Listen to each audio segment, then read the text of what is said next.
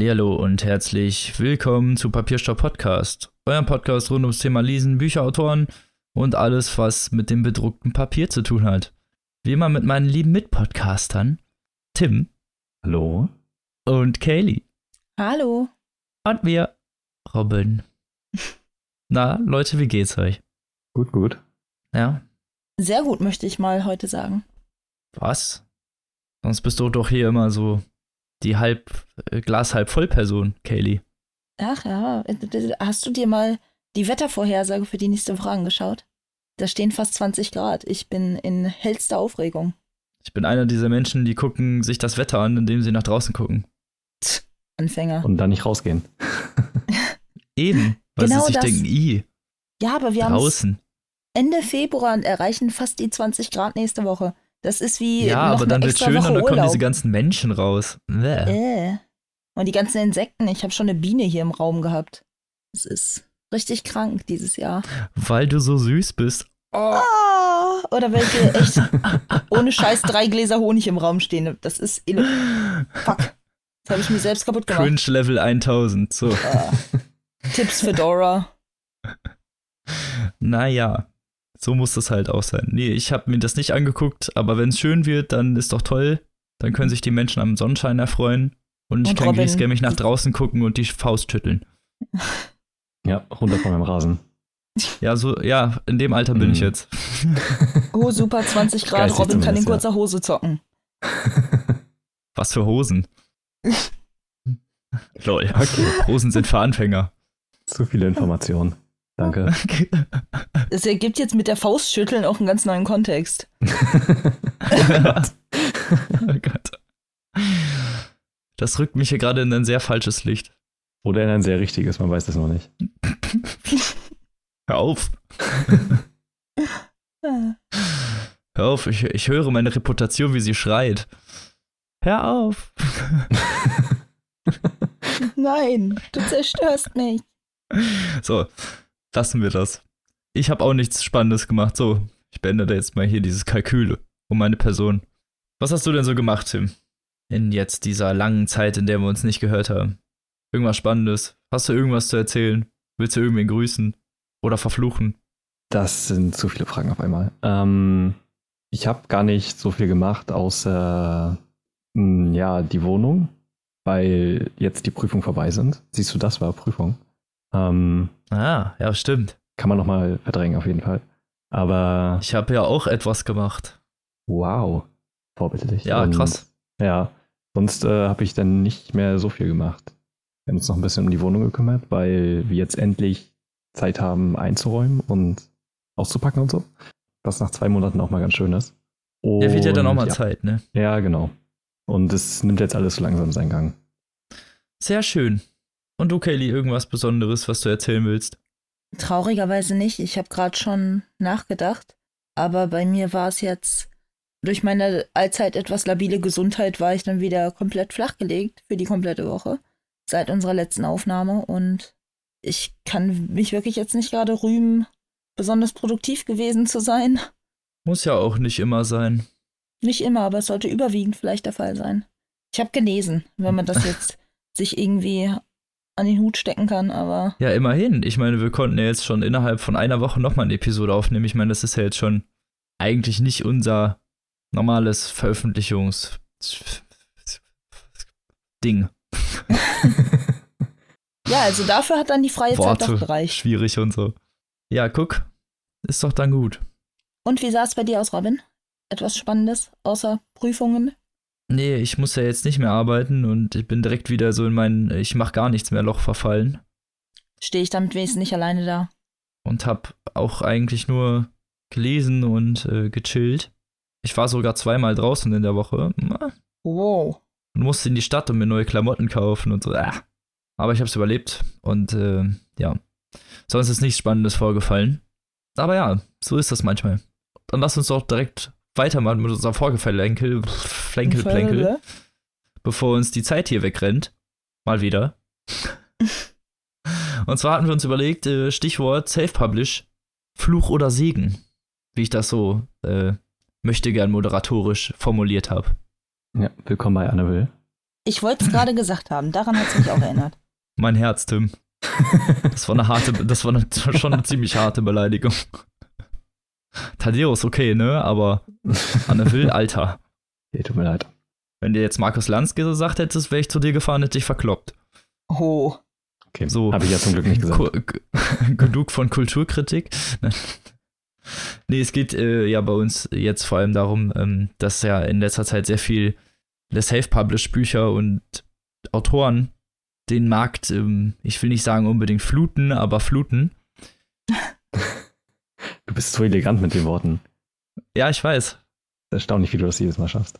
Shakespeare Nummer zwei. So. Und so bescheiden. Oh mein Gott. es wird echt schlimmer. Es wird immer schlimmer.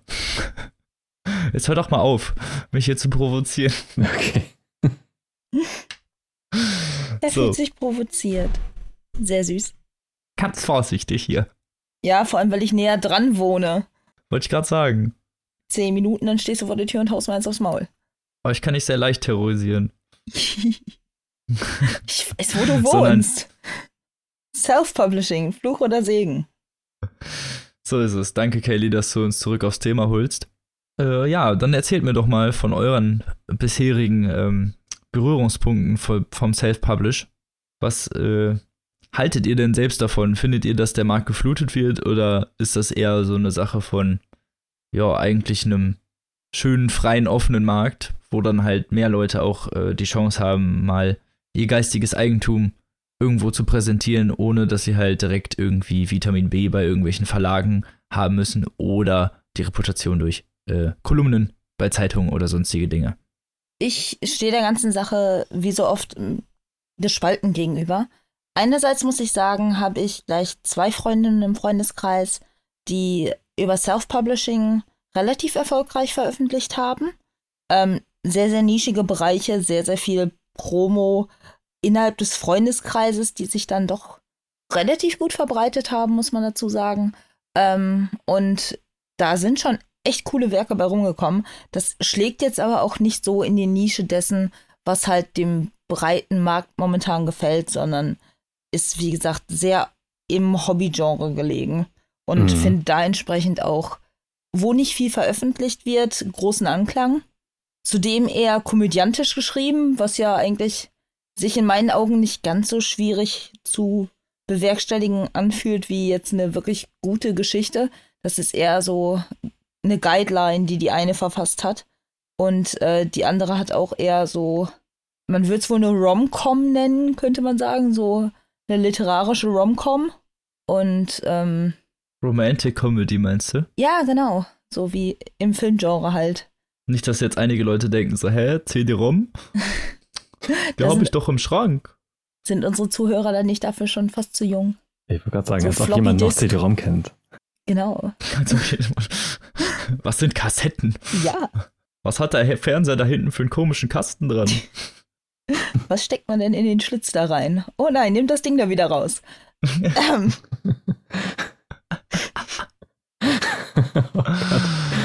Oh Gott. Wenigstens hast du jetzt mal das Niveau gesunken und nicht ich. Ja, ich habe heute irgendwie, schlage ich das Niveau Limbo ziemlich niedrig an. Aber nein, ähm, zum Thema äh, sonst Self-Publishing, was ich sonst viel jetzt im Internet, besonders Facebook auch verbreitet sehe, ist dann aber auch viel dabei, da denke ich mir einfach, mein Gott, es sollte einfach nicht jeder sich den Titel Autor auf die Kappe kleben und meinen, jeder sei jetzt ein, Buch, äh, ein Buchautor, weil er 10.000 Zeichen in sein Word-Dokument kloppen kann und da dann ein Cover für designt. Da ist dann halt auch ziemlich viel Schund bei in meinen Augen. Ja, kann ich die Seite verstehen. Wie siehst du das denn, Tim? Ähm, also ich selber habe jetzt keine Erfahrung mit Self-Publishing gemacht. Also ich kenne auch keine Leute, die das benutzen und habe, glaube ich, auch noch nichts gelesen ähm, aus dem Bereich. Allerdings finde ich die Idee und das Konzept dahinter extrem gut und äh, sehr unterstützenswert prinzipiell.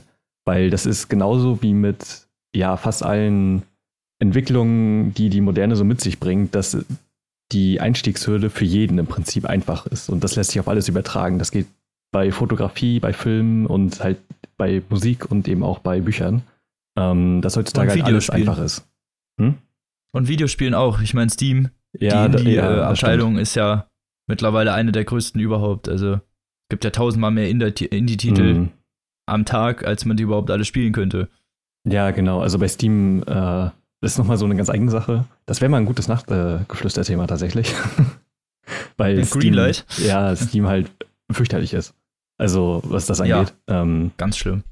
weil die halt einfach jeden Scheiß durchwinken. Jedenfalls, ähm, also die Einstiegshürde ist halt so gering, dass es im Prinzip jeder machen kann. Also bei Videospielen ist es halt tatsächlich nochmal ein bisschen komplizierter, weil, also selbst so, mit sowas wie so einem JRPG-Bilder, wo ja auch richtig viele gute Spiele mit entstanden sind, ähm, Hm. braucht man da schon ein bisschen mehr technisches Wissen, aber bei, also Film oder Fotografie oder so, durch, weiß nicht, neueste Kameras kann jeder halt irgendwie ultra krasse Fotos machen und so, ähm, ohne jetzt groß was für Equipment zahlen zu müssen. Und ich finde das alles extrem gut tatsächlich, weil es im Prinzip mehr möglich, also mehr Leuten die Möglichkeit gibt, die potenziell was leisten könnten, was die davor nicht hätten tun können. Also das dabei halt Du extrem meinst, es gute gibt mehr. Potenzial überhaupt für Quereinsteiger? Ja, genau. Oder halt auch Leute, die ja was unglaublich Gutes geschrieben haben oder ähm, halt ir- irgendwelche andere Kunst gemacht haben, die aber keinen Abnehmer gefunden hätte. Oder beziehungsweise wo sie das nicht hätten veröffentlichen lassen können, weil der Buchmarkt ja durchaus kompliziert ist. Also und vielleicht auch nicht so einfach reinzukommen wie jetzt in andere Bereiche. Dass es da ja halt eigentlich fast nur positive Seiten hat. Natürlich, also das schwimmt da immer mit, dass es automatisch auch extrem viel Scheiße gibt. Das lässt sich halt nicht vermeiden. Aber dadurch, dass halt potenziell mehr gute Kunst entsteht, äh, finde ich das absolut unterstützenswert und äh, finde es auch gut. Vor allem, weil es eben, wie du gerade schon gesagt hast, Kelly, halt für nischige Genres, die sonst wirklich gar keinen Abnehmer finden würden, halt, äh, also jeder kann sich auf irgendwas spezialisieren und äh, findet einen Markt dafür. Und ähm, ich finde das ziemlich gut, weil man eben auch nicht äh, von Verlagen abhängig ist oder sonst was. Genau. Das ist ja auch nutzergeneriert dann in diesem Ja, Fall. Heißt, ja. wenn das konsumiert wird und die Leute finden das gut, dann bekommt man auch Geld. Also natürlich ist irgendwo Marketing immer eine Frage, Mhm. aber da ist der Konsument halt am Ende eigentlich der, der das Zepter in der Hand hat. Und wenn niemandem deine Kunst oder deine Musik oder deine Literatur gefällt, dann ja, hat das wohl einen Grund. Ja, genau. Ist halt sehr demokratisch, das System. Mhm. Es hat halt so einen Kickstarter-Vibe irgendwie an sich. So, da kann jetzt ein Vorstand bzw. Marketing-Experten zwischensetzen, die sagen, ja, finde ich totaler Schund, würden wir niemals Geld drin investieren. Wenn aber der Anklang der potenziellen Kunden da ist und existiert, dann findet es halt trotzdem seinen Weg in die Öffentlichkeit und seine Aufmerksamkeit. Das ist schon ein Punkt, der nicht zu verachten ist, verglichen mit, wenn du jetzt irgendwas veröffentlichen willst und es direkt an der ersten Hürde scheitert, ehe der Konsument überhaupt seine Meinung hätte zum Produkt, äh, Produkt geben können. Und es gibt ja mittlerweile sogar noch Vorvorstufen von solchen Sachen. Es gibt ja dann so Wattpad oder ich weiß nicht genau, wie das ausgesprochen wird, aber es gibt so relativ große Plattformen für ja, Self-Publish-Autoren, die das nicht mal self-publishen, sondern einfach nur Autoren, die das hobbymäßig erstmal machen und gucken, wie das ja, auf die Nutzer generiert. Da kann man dann natürlich wirklich so in den ganz, un also in den ganz indie-nischigen Sachen gucken oder sagen wir mal das Unbekannteste, was es auf diesem Markt irgendwie zu entdecken gibt, entdecken. Ja, und dann genau. gibt es natürlich noch die Self-Publisher, die stecken natürlich auch wenigstens, also was heißt wenigstens, die stecken meistens ja schon mal Geld und ein Lektorat und sowas in das Ganze. Also das ist ja dann nicht, also es ist ja schon mal eine weitergehende Stufe, als einfach seine Sachen ins Netz zu stellen und sagen, ja, guck mal Leute, wie viel gefällt euch das? Also weißt du, was ich meine? Das ist ja Ja. schon Mhm. ein bisschen mehr Arbeit. Und deswegen finde ich Self-Publish an sich eine echt gute Sache. Das, was ich nicht so gut finde, ist leider in, ja, welche Genres sozusagen da präsentiert werden. Es ist halt dann extrem viel von diesem Young Adult Mystery Fantasy Zeug. Also, ich meine, wer es mag, so nicht, aber ich hätte mir gewünscht, dass vor allem diese Sparte vielleicht so ein bisschen, ja, der, der verlorenen Kunst der Literatur oder das, was die Mhm. äh, Buchbranche über die Jahre so ein bisschen in die Verläge reingedrängt hat und wofür noch eigentlich nur noch die Verlage zuständig waren, so ein bisschen wieder hervorzuholen. Und das ist, fehlt mir so ein bisschen. Natürlich kann ich jetzt natürlich, also kann ich ja jetzt nicht erwarten, dass da jetzt, keine Ahnung, Gott Wunder weiß nicht, was aus diesen Nischen hervorkommt. Und es gibt halt natürlich auch viele Self-Published-Autoren, die mittlerweile bei äh, festen Verlagen sind und so. Also beste Beispiele zum Beispiel sind Nele Neuhaus, die bis vor, ich weiß gar nicht, zehn Jahren oder so noch überhaupt gar nicht bekannt war. Ja. Ich weiß es nicht, ob es zehn Jahre sind, es könnten auch 20 sein oder 30. da sind meine Informationen nicht so ganz bekannt, aber ich weiß, dass sie halt eigentlich, also sie ist war eigentlich eine Hobbyautorin, die, die ihre Romane in einem Kiosk ausgelegt hat und jemand ist zufällig vorbeigekommen, Literaturagent, und hat sich das durchgelesen und hat sie unter Vertrag genommen. Und das äh, Glück hast du halt normalerweise ja nicht. Deswegen ist dieses Self-Publishing oder überhaupt dieses, diese ganze Möglichkeit, seine Sachen online zu stellen, umsonst finde ich eigentlich gar nicht so blöd. Ja, es nimmt halt so ein bisschen die Cinderella-Story daraus, dieses entdeckt werden und Ja, genau. von dem Moment an dann endlich einen Höhenflug starten können, raus, sondern gibt, gibt den interessierten Hobbyautoren eine Eigeninitiative an die Hand, mit der sie sagen können, wenn ich jetzt will und hinter meinem Werk stehe, dann kann ich das auch eben selbst in die richtigen Bahnen lenken. Und das ist halt, ja, in unserer heutigen Zeit ist es, wie Tim schon sagte, auf so vielen Ebenen, in so vielen verschiedenen Bereichen möglich, dass es eigentlich nur eine Frage der Zeit war, bis äh, ja der Autorenbereich hinterherrückt. Und es sind auch sehr, sehr viele gute Sachen dabei rumgekommen. Das darf man natürlich nicht vernachlässigen. Ja, auf Und- keinen Fall. Das wollte ich jetzt natürlich auch nicht so darstellen, dass das so ist. Ich sag's mal sondern so, einfach. wenn wir auf ein echt geniales Buch 1000 Bücher Schund haben, dann hat dieses Self-Publishing dennoch ein verdammt gutes Buch immer noch am Ende rausgebracht. Und Mhm. den Schund, ja, den übersieht man dann einfach mal, weil was einen nicht interessiert, das ignoriert man halt. Und Ja, so sehe ich das halt auch. es ist theoretisch letztlich auf jeden Fall ein Zugewinn. Da kann ich dich nur voll unterstützen, hast du auf jeden Fall recht. Vor allem durch meine eigenen persönlichen Erfahrungen. Zu denen kommen wir nämlich später noch. Zumindest was äh, ein Self-Publishing-Buch angeht, habe ich halt dann schon verschiedene Erfahrungen gemacht, aber äh, ich stimme dir auf jeden Fall zu, denn ohne dieses Self-Publishing hätte das Buch, was ich vorstelle, nicht die, äh, das Licht der Welt erblickt und wahrscheinlich auch viele andere super tolle Bücher nicht. Und ähm, ja, es ist ja eigentlich schön für diese recht demokratische und äh, offene Zeit, dass das, dass der, ja, der Buchmarkt halt da auch hinterherrückt. Ja, genau. Kann man ja eigentlich als positives Ding sehen. Also Self-Published Segen, so, um die Frage zu beantworten. Genau. Ja. Es ist natürlich aber so, dass es ja auch immer noch einfacher ist, auf jeden Fall als Autor zu bestehen, wenn du bei einem Verlag auch unter Vertrag bist. Auf jeden Ja, Fall, die nehmen dir so einiges ab letztlich. Ja, du alleine, du erreichst halt viel mehr Leute, du hast ein Lektorat und so. Ähm, das sind eigentlich schon Jemand Sachen, macht für dich Marketing. Genau. Das sind halt, sowas ist Coverdesign, ja schon. allein Ja. wie das gepusht wird, ist ja eine ganz andere Ebene, auf der das stattfindet. Ja, oft auch. Also als Self-Publisher muss man es halt alles selber machen, vor allem, ne? Also du hast halt kein eigenes Team oder irgendwas, der dich, ja, der die Leute auf dein Buch aufmerksam macht. Du musst das halt alles von selbst aus machen. Aber wir kennen das ja. das ist wahr. Deswegen, Sich Ja. selber hochschlafen ist verdammt schwer. Aber nicht unmöglich. man kann es versuchen, aber die Reuegefühle danach sind schlimm. Weil dann hast du dich selbst betrogen. Ja.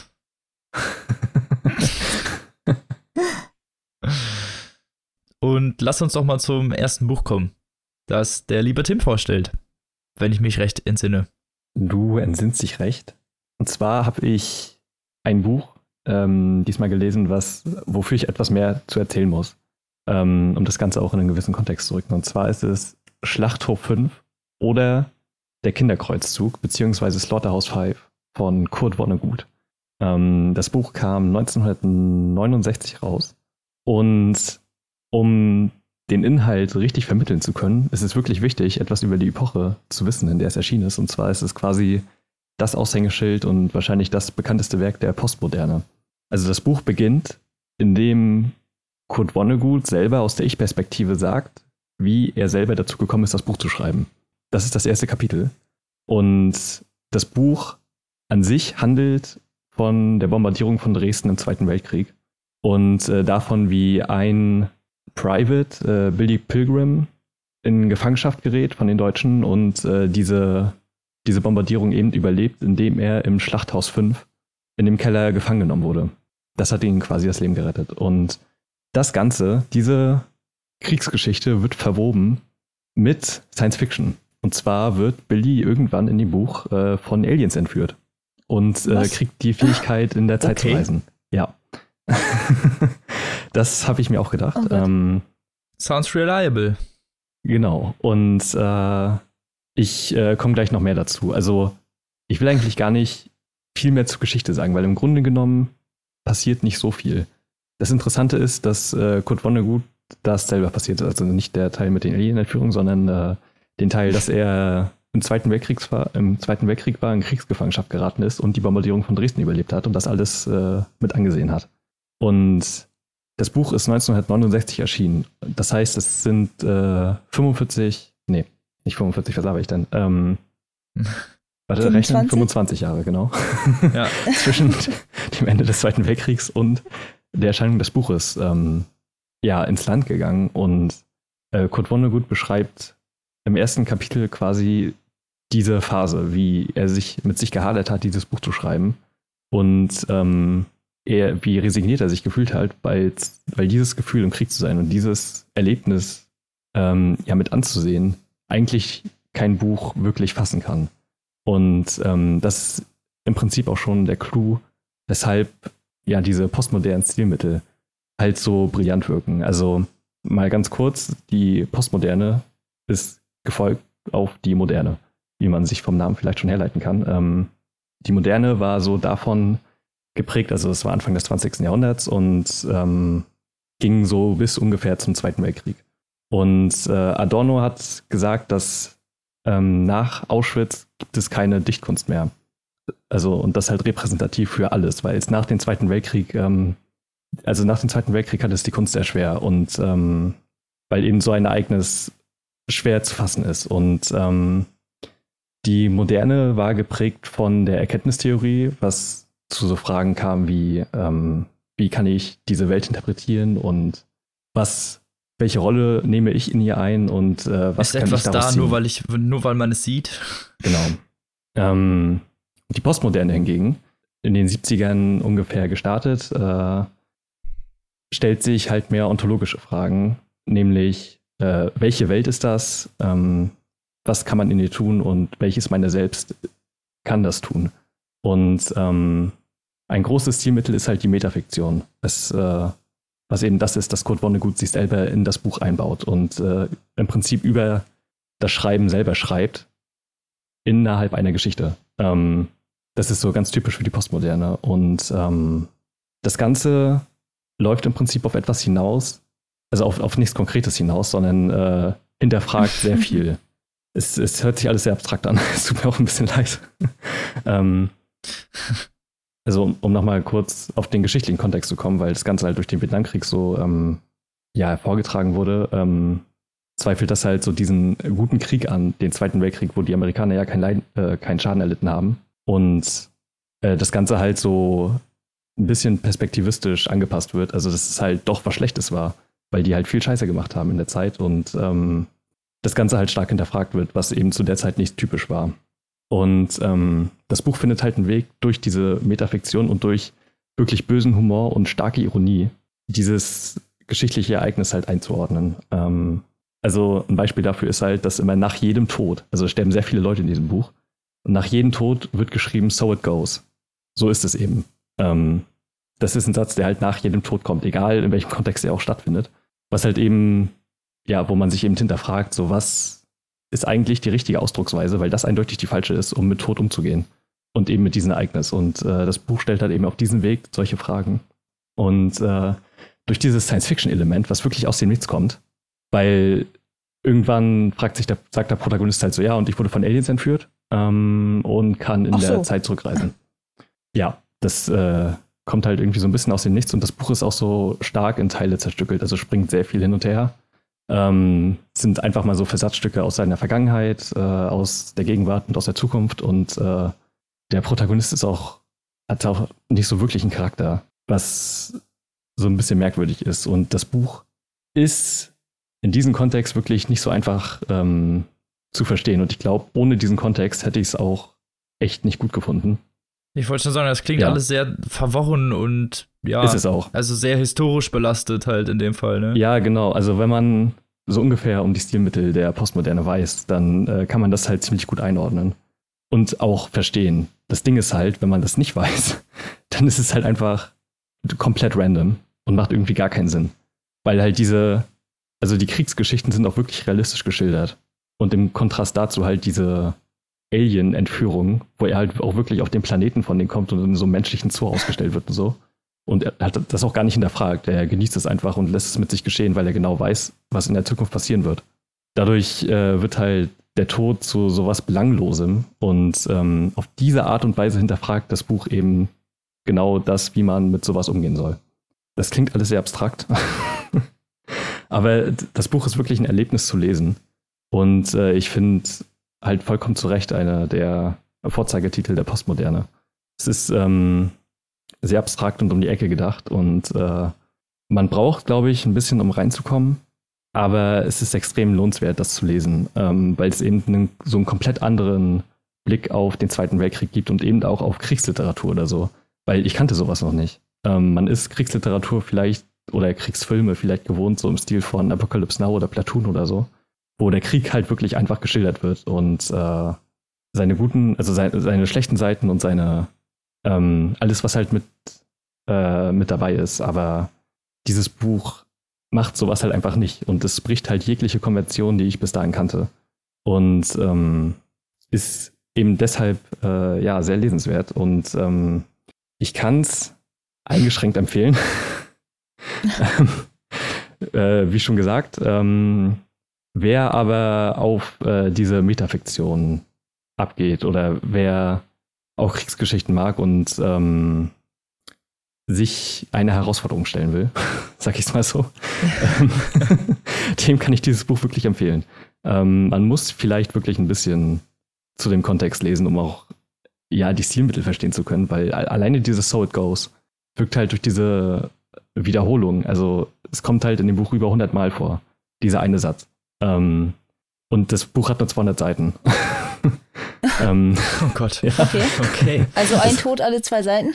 Ja, so ungefähr. Also sterben halt wirklich viele Leute. Ähm, und ja, es ist äh, eine Herausforderung für den Leser. Ich fand, äh, die Herausforderung hat sich für mich zumindest sehr gelohnt. Und ich konnte was mitnehmen und auch was von der heutigen Zeit verstehen, weil die Postmoderne so, ja, sehen, dass zumindest Literaturwissenschaftler bis heute noch Bestand hat und äh, noch nicht so richtig geendet ist. Und ähm, man kann vielleicht ein bisschen mehr von dem Zeitgeschehen verstehen äh, und von der Kunst allgemein, weil eben dieses selbstreferenzielle ähm, bis heute halt sehr viel Bestand hat. Und ich glaube, bis dahin habe ich auch so, so Leute wie Andy Warhol oder so nicht so richtig verstanden. Man kennt Andy Warhol ja vielleicht von diesen äh, Dosenbildern, die ähm, es ist halt einfach so ein Gemälde von einer Dose, also Werbung im Prinzip. Und das Ganze halt irgendwie so in einem Quadrat, wo das Ganze das gleiche zwölfmal abgebildet ist. Ich habe mich immer so gefragt, ja, okay, das sieht ganz cool aus, aber warum? Und man kriegt dadurch halt einen Kontext und genau das wird dahinter fragt äh, und damit halt Kunst gemacht. So die Popkultur wird mit der äh, Hochkultur vermischt und äh, ist für jeden zugänglich im Prinzip. Und ja, ich fand das Ganze sehr interessant. Es war mal ein spannender Ausflug in eine literarische Kategorie, die ich, mit der ich davor noch nicht so viel Kontakt hatte. Und ähm, kann jedem, der sich für Literaturgeschichte interessiert, äh, das Buch empfehlen. Genau. Das klingt äh, interessant, aber ich sag's ganz ehrlich, nicht so wirklich lesenswert. Ja, ich. Also äh, zumindest nicht für ja. mich so. Also ich kann das aus deinem Aspekt gut verstehen, weil mhm. du musst dich da ja auch mit dem Studium auseinandersetzen und dass genau. da Interesse besteht, kann, kann ich durchaus nachvollziehen und dass vielleicht auch andere Interesse haben, mhm. aber ja, also also immer sich in extra einen historischen Kontext ja. durchlesen zu müssen, um es verstehen zu können, ist halt immer so ein bisschen zwiespältig. Also nicht, ja, ja. nicht machbar, sondern halt einfach ein bisschen unzugänglicher. Ja, auch wer jetzt irgendwie eine große Story will oder so, der ist da halt voll an der falschen Stelle. oder halt ausgefeilte Charaktere oder so, weil sowas gibt es da einfach nicht. Genau. Ja, aber gut, dass du es sagst, weil da könnte man ja durchaus drauf kommen mhm. und dann hat man so, finde ich, eine viel bessere Idee von dem, was das Buch eigentlich sein soll. Ja, genau. Also ich hoffe, ich konnte es einigermaßen begreifbar machen. Es ist halt wirklich alles sehr abstrakt und wenn man nicht drin ist, ähm, ist es auch schwer, daraus einen Sinn zu ziehen. Also ich habe jetzt in erster Linie äh, stillschweigend zugehört, muss man sagen. Aber weniger, weil ich nicht wusste, was ich dazu sagen sollte, weil, sondern weil parallel mir einfach so viele Sachen durch den Kopf geschossen sind. Und ich das einfach so jetzt von deiner Ausführung enorm faszinierend fand. Ich tue mich ein bisschen schwer damit zu wissen, was mich erwarten würde, wenn ich das Buch in die Hände bekäme. Ja. Aber alleine jetzt darüber, weil du sagst, dass diese Metaebene besteht, dass er sich selbst in sein Buch theoretisch hineingeschrieben hat. Und ich mir im ersten Moment dachte ich, wow, der Typ hat nur überlebt, eben weil er sich versteckt hat zu Zeiten des Zweiten Weltkrieges. ist das nicht eigentlich Geschichte genug? So, das war der erste Gedanke, der mir tatsächlich durch den Kopf schoss, weil ich mir einfach nur Mhm. dachte, Gott, das ist ja ein Erlebnis, das kann sich heutzutage schon keiner mehr wirklich so vorstellen. Ist das nicht eigentlich schon seitenfüllend? Und Ja, dann haut genau. er dann eine Science-Fiction-Story rein und ich denke einfach nur, oh Gott, wenn du das Ja. Buch aufschlägst, was erwartet dich dann? So, und jetzt ist halt, ich bin neugierig geworden, aber so richtig neugierig, aber ich weiß nicht, ob ohne, jetzt kenne ich den Kontext durch dich, Mhm. aber ich glaube, selber nachlesen müsste ich dennoch nochmal. Aber, oh Gott, irgendwie, das ist so, dass die ganze Zeit was in meinem Kopf so vorgeht. Oh Gott, was würdest du damit anfangen? Könntest du damit was anfangen? Und jetzt Ja. bin ich aber andererseits so gefixt und neugierig darauf, eben weil ich nicht weiß, was mich so richtig erwartet, dass ich drüber nachdenke. ja, also es ist halt wirklich so ein moderner amerikanischer Klassiker und Kurt Vonnegut geht auch selber darauf ein, weil er halt auch dachte, das schreibt sich halt von selber so ungefähr. Und er schreibt halt auch am Anfang, dass er in den 25 Jahren irgendwie wahrscheinlich so um die 5000 Seiten geschrieben hat. Ähm, alles um die Geschichte, aber halt keinen wirklichen Ansatzpunkt gefunden hat, mit dem er, also wo er glaubte, dass es dem gerecht wird, was er erlebt hat. Und ähm, eben weil es Also diese entscheidet Worte. er sich für eine Alien-Entführung. ja, genau, eben weil es diese Worte nicht gibt. Ähm, Macht er das Abstrakte draus? ja, genau. Hm. Und äh, ich finde, so funktioniert es halt auch. Also, ich will nicht sagen, dass es anders nicht funktioniert, weil, naja, so Werke wie halt Apocalypse Now oder so halt sehr greifbar sind, aber eben auch ihre Wirkung erzielen. Ich finde äh, die Perspektive halt nochmal komplett anders und dadurch halt sehr interessant. Es klingt auf jeden Fall, wie gesagt, interessant, aber halt auch ein bisschen Es ist sehr abschreckend. speziell, ja. Muss man für gemacht sein. Naja, Ähm, äh, gibt's das denn noch so aktuell zu kaufen? Ja, gibt es äh, normal zu kaufen. Ich habe es jetzt auf Englisch gelesen. Ich äh, weiß nicht, inwiefern die deutsche Übersetzung das auch rüberbringen kann. Aber auf Deutsch ist es äh, bei Rowold erschienen, kostet 10 Euro. Und äh, gibt es noch ganz normal zu kaufen. Okay, das wollte ich nur wissen, weil es Ja. manchmal mit solchen Sachen, die so historische Hm. Bezüge haben, gerne mal nicht mehr veröffentlicht sind. Wollte ich nur mal hören. So. Und dann kommen wir zum nächsten Buch. Und zwar zu deinem, Kaylee. Genau, und komplett entgegensetzt zu Tim, seinem doch schon mit ein paar Jahren auf dem Buckel belegenen äh, Postmodernen, habe ich eine neue er äh, Erscheinung jetzt aus dem Januar mitgebracht. Ähm, erschienen, wie gesagt, 21. Januar 2019 bei uns im Goldmann Verlag. Und ähm, mitgebracht habe ich von Alex Dahl, Der Junge. Wieder ein Psychothriller, ich also voll in meinem Element. Und ähm, ich bin dieses Mal auch deutlich zugetaner als jetzt letzte Folge mit meinem letzten Psychothriller. Deswegen freue ich mich ein bisschen, dass ich da mal wieder guten Stoff gefunden habe, könnte man sagen.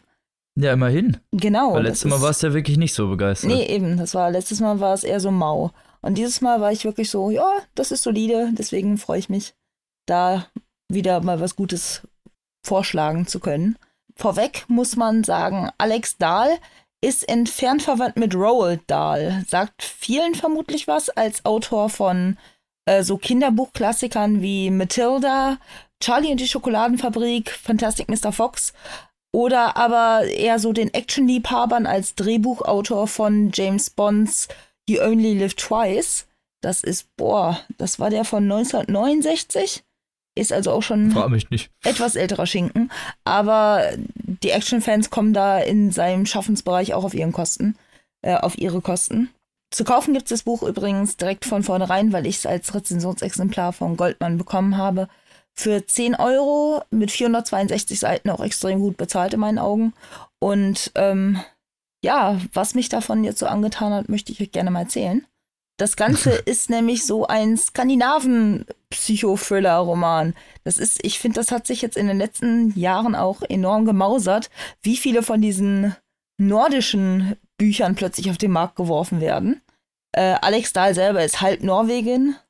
Was übrigens lustigerweise alles nur Thriller oder Krimis sind. Ja, ne? eben. Also Das ist, irgendwie haben die Schweden Bock, irgendwen umzulegen. Keine ja, das Ahnung. ist wie mit diesen ganzen Black Metal Bands, die da plötzlich alle aus dem Nichts kamen.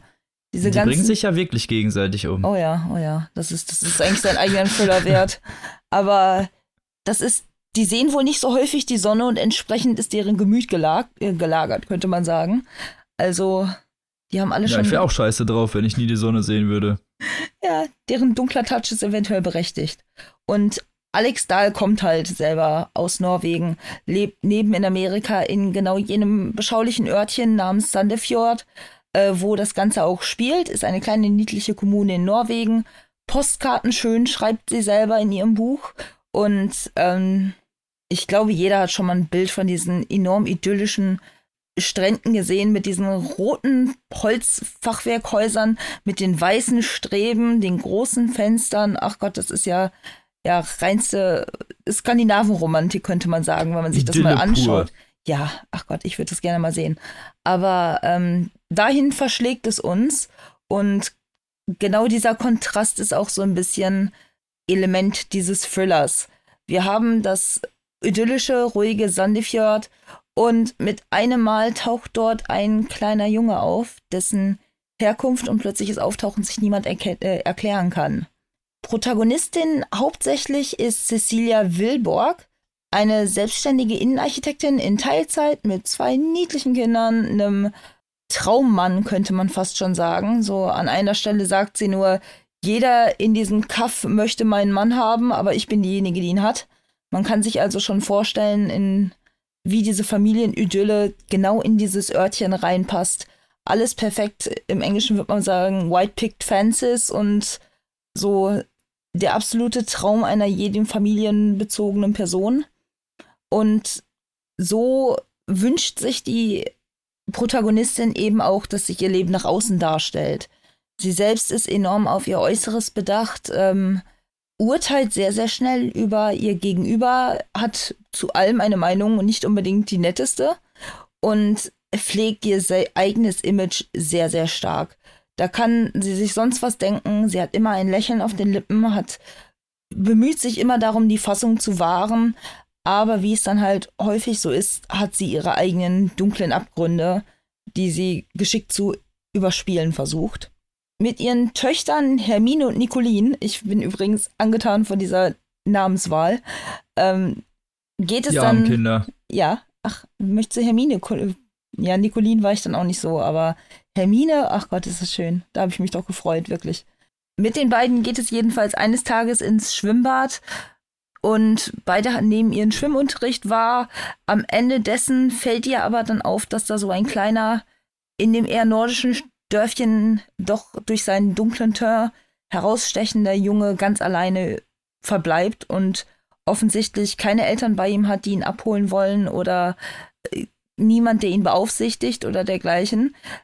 Cecilia, wie gesagt, sehr auf sich, ihr Image und ihr eigenes Leben bedacht, entscheidet an der Stelle dann aber, ja, ist nicht mein Problem, ich bin dann mal weg.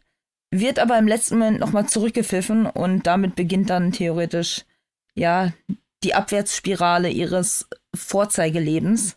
Denn als sich herausstellt, dass niemand kommen würde, um den Jungen abzuholen, wird der ihr erstmal eiskalt aufs Auge gedrückt.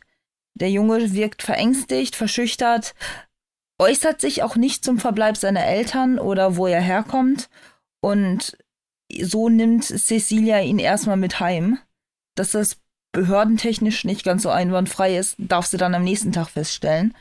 Denn alles geschieht nur mit ihrem Widerwillen, aber sie ist erstmal so überfordert, dass sie erstmal zu allem Ja und Amen sagt, dem Jungen ein Bett gibt, dem Jungen einen Kakao hinstellt und sagt, jo, mach man. Und am nächsten Tag hofft sie eigentlich, dass die ganze Geschichte wieder in normale Bahnen gerät, wenn sie den Jungen an seiner Schule absetzt und sagt, Asalev ist da nicht mehr mein Problem. Ist nur leider nicht so, denn Tobias, so heißt der Junge, äh, stellt sehr schnell klar, dass er nicht plant, rauszurücken, was denn genau in seinem Leben vor sich ging, dass er jetzt plötzlich so alleine ist. Er lässt sich an dieser Schule absetzen, von der er behauptet, es sei seine, sagt dann aber genauso schnell bei der Schulleitung plötzlich, ja, ich gehe hier gar nicht zur Schule, ich wurde hier nur abgesetzt und entsprechend wird Cecilia dann relativ fix zurückgepfiffen und gesagt, du, du kannst doch nicht einfach hier einen Jungen absetzen, den du gestern Abend spontan auf der Straße aufgelesen hast und Hä? dann wieder abgeben. So läuft nicht. Wieso bringt sie den nicht einfach zur Polizei? Ja, so? genau, das ist der Punkt. Warum tut sie das nicht? Sie überfordert bloß nicht nach außen ein seltsames Bild geben. Was ah, denken so, die Leute okay. denn, wenn sie plötzlich einen wildfremden Jungen bei sich aufnimmt? Das geht ja nicht. Andererseits hat sie auch absolut keinen Nerv für alles, was über ihr kleines Privatleben hinausgeht. Das ist alles zu viel für sie. Immerhin arbeitet sie ja in Teilzeit und dann hat sie auch noch Kinder und das Au-pair-Mädchen ist vor zwei Wochen abgesprungen und ach, das ist ja alles zu viel. Es ist also hm. so, dass Cecilia direkt auf den ersten Seiten als sehr, sehr egoistische, selbstbezogene und auch wirklich überforderte Person dargestellt wird und man sich erstmal denkt, äh, unsympathisches Vibe, weil das ist eben neben diesem eigenen Kosmos, den sie sich für, für sich aufgebaut hat, ist es dann auch immer so möglichst auf die anderen drauf. Da ist die fette Kassiererin mit dem dicken Doppelkinn und dem hässlichen Haar auf der auf dem Kinn drauf. Also sehr herablassend ist sie. Genau, es ist, sie findet an allen theoretisch einen Makel und versucht sich selbst jeweils heraufzusetzen. Mit der Zeit erfährt man aber auch, woher dann dieser Komplex theoretisch kommt. Und wieso sie enorm darauf erpicht ist, dieses Bild von sich selbst aufrechtzuerhalten mit dem perfekten Ehemann und den perfekten süßen zwei Töchtern und warum es ihr so gar nicht gelegen kommt, wenn dieser junge Tobias plötzlich in ihr Leben interveniert, weil nicht nur, dass er bekannte Strukturen durcheinanderwirbelt und natürlich auch ordentlich für Gesprächsstoff sorgt, ähm, nicht zuletzt sind die beiden sich leider gar nicht mal so unbekannt. Und das liegt eben in Cecilias Vergangenheit begründet und in einer Person ja. mit dem Namen Annika. Wie das Ganze jetzt sich zusammenfriemelt, könnte man sagen, und welche Beziehungen Tobias zu Annika und wiederum Tobias zu Cecilia hat, kristallisiert sich dann allmählich heraus, als besagte Annika, die als letzte Bezugsperson von Tobias bestand, neun Tage nach der Aufnahme von äh, Tobias bei Cecilia zu Hause tot aufgefunden wird. Verdacht auf Mord, selbstverständlich, sonst kämen wir kaum zu unserem Genre und haben somit dann den mysteriösen Fall der toten Drogenjunkie Ex-Bezugsperson von Tobias, Annika. Und diese drei Schicksale haben deutlich mehr miteinander zu tun und ja, kündigen an, Cecilias bis dato sehr, sehr idyllisches Leben komplett aus den Bahnen zu reißen. Und das ist dann halt die Geschichte um der Junge. Klingt interessant.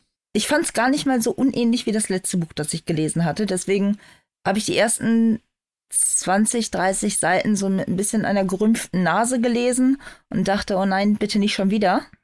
Weil erneut unsympathisch erscheinende Personen dieses, dieses scheinperfekte Leben, das immer mehr aufzudröseln. Eine recht wirsche Story irgendwie. Genau, es Zumindest ist halt. Zu Anfang es kommen immer so viele Zufälle aneinander und das ist aber etwas, bei dem man im Genre Psychothriller wirklich rechnen muss. Es ist, um so eine schon etwas abgefuckte Geschichte zu inszenieren, kann man halt nicht unbedingt von der Logik, wie unsere Welt läuft, ausgehen. Das ist etwas, das man automatisch mit dem Genre mitkauft. Jetzt ist es aber so, dass in diesem Fall Alex Dahl es geschafft hat, die Geschichte deutlich sympathischer zu schreiben, trotz der gar nicht mal so sympathischen Charaktere man steht immer wieder da und denkt sich, boah, was ist das für eine blöde Kuh? Und dann ertappt man sich dabei, wie man immer wieder denkt, aber ich kann sie vollkommen verstehen. So, das ist. Sie hat da ein kleines Kind stehen, das komplett aufgelöst im Regen nach dem Schwimmen niemanden bei sich hat und sie denkt sich einfach nur, bah, ich hatte jetzt voll keinen Bock drauf. Ich möchte nach Hause, ich möchte einen Wein trinken und möchte die Kinder ins Bett stecken. Kann sich da nicht irgendjemand anderes drum kümmern? Und dieses kleine moralische Über-Ich aus der freudschen Psychotherapie sagt nur, wie kann sie denn nur? Oh Gott, das arme Kind. Und dann meldet sich so diese hm. kleine unterschwellige Stimme mit, boah, hätte ich da keinen Bock drauf. Nö, ich würde das Kind eiskalt da stehen lassen. Und ja, oder bei der Polizei abliefern oder ja, sowas, das, genau. was ich halt am Anfang gesagt habe. Natürlich ist man nicht wirklich dafür verantwortlich. Genau. Andererseits also, kann man halt auch einfach nicht einfach so ein Kind im Regen stehen lassen. Genau, sie legt halt die, ihre Motivation, ihre Emotionen, ihre Gründe immer auf eine enorm menschliche Art und Weise dar. Emotional nachvollziehbar, nicht unbedingt frevelfrei und nicht unbedingt ethisch richtig, aber halt für, ich glaube, jeden, der schon mal einen Scheißtag hatte, wird dieses Gefühl kennen, wenn er sagt, ja, eigentlich müsste ich gerade, aber. Und das zieht sich durch relativ viele Charaktere dieses Buchs hindurch.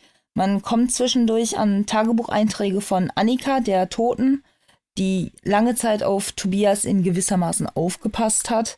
Und auch sie ist zu Beginn dieser Tagebucheinträge der total verlotterte Junkie. Man stellt sich da hin und denkt, oh Gott, die flucht, die ist vulgär, die interessiert sich wirklich nur für ihren Stoff.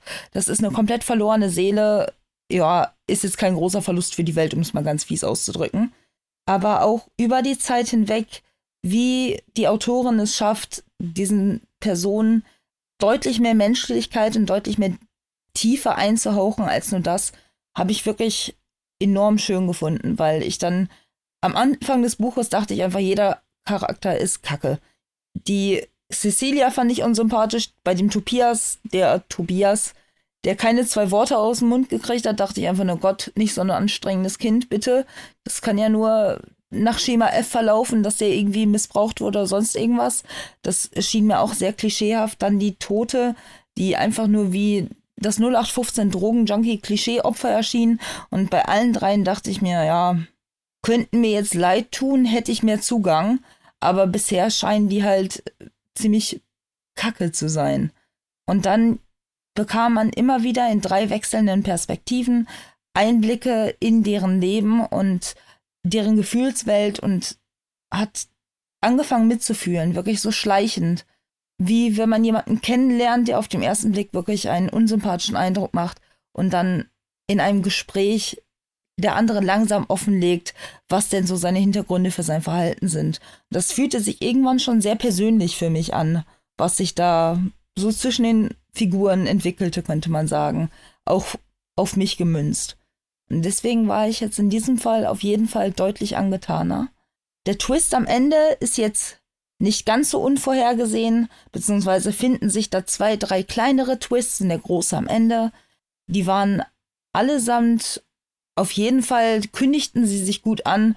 Man wusste in etwa, was rauskommen würde, aber es war trotzdem nicht uninteressant oder langweilig geschrieben. Und allgemein der Schreibstil war echt beispielslos gut in meinen Augen. Also klare Empfehlung meinerseits für Der Junge von Alex Dahl. Klingt auch spannend. Mhm. Ist doch nochmal schöner, dass man dann eine bessere Auswahl hatte dann. Nachdem du das letzte Mal ja nicht so begeistert warst. Ja, Aber ja.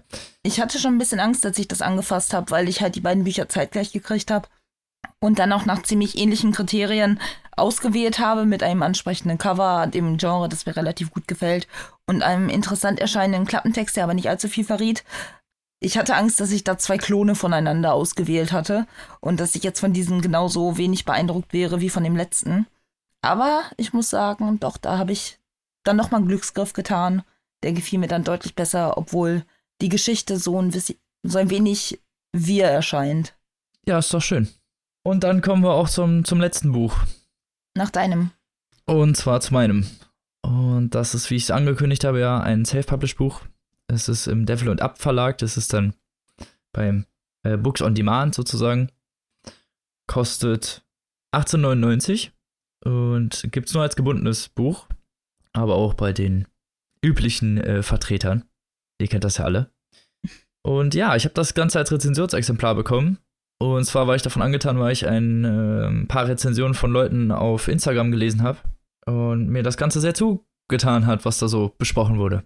Oder was über das Buch so gesagt wurde. Und genau, deswegen habe ich äh, das mal angefragt und habe das auch freundlicherweise bekommen. Vielen Dank an der Stelle. Das Buch heißt äh, Tired äh, von Phil Jacko und folgt den Geschehnissen rund um Nick Percy.